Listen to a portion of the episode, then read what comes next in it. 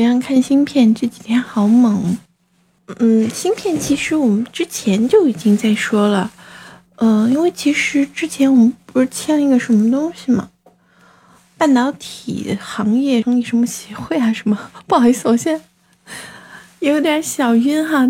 我们说了要科技强国，可是哈，咱们之前讨论过，我们我们没有真正的就是一些核心的东西没有。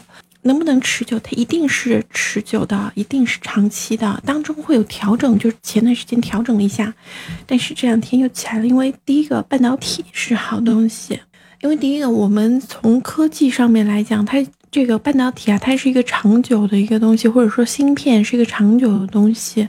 因为这个我们之前有分析过。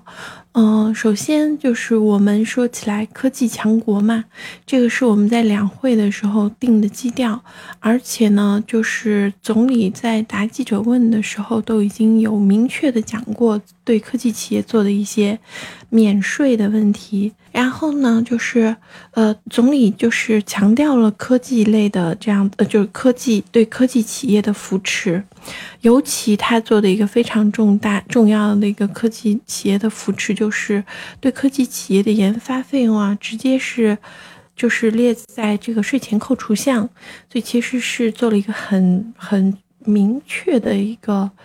呃，就这已经不是嘴巴上讲讲了，这是非常明确的一个动作。然后第二个，我们其实芯片企业很小很少的，就我们之前说的什么中芯国际啊什么的这些，也都是。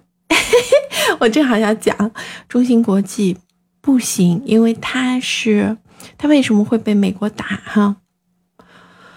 谢谢彪哥的分享。它为什么会被美国打？是因为它是完全说起来，它是呃，我们有自己的芯片，我们有怎么怎么样。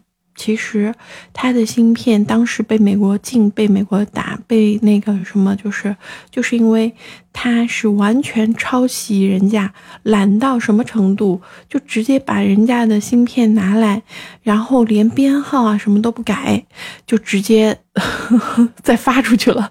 所以其实它不算真的芯片啊，这这个这个。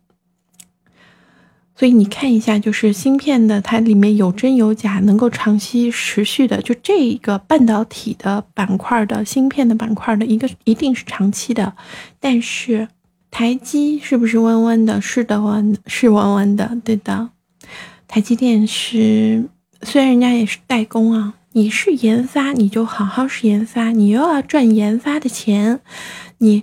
你你你很就是你打着研发的名义做代工的，甚至代工都不是，就直接拿来就用，那你肯定是不对，对吧？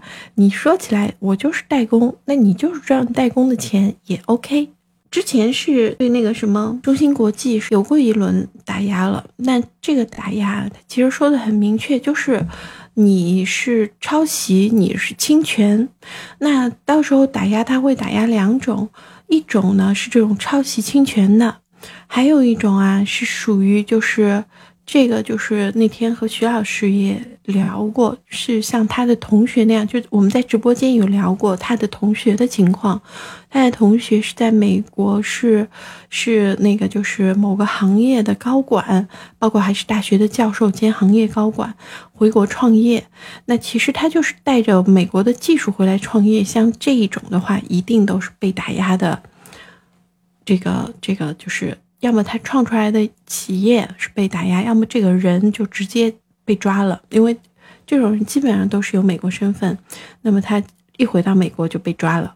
所以你是真的自主研发的，那应该是没有什么太大问题，他打压也打压。打压不了，当然还有一种，他其实也会对你有一定的禁止。那比如说咱们的华为啊、大疆啊，但是我们说起来，我们还是必须要有自主研发。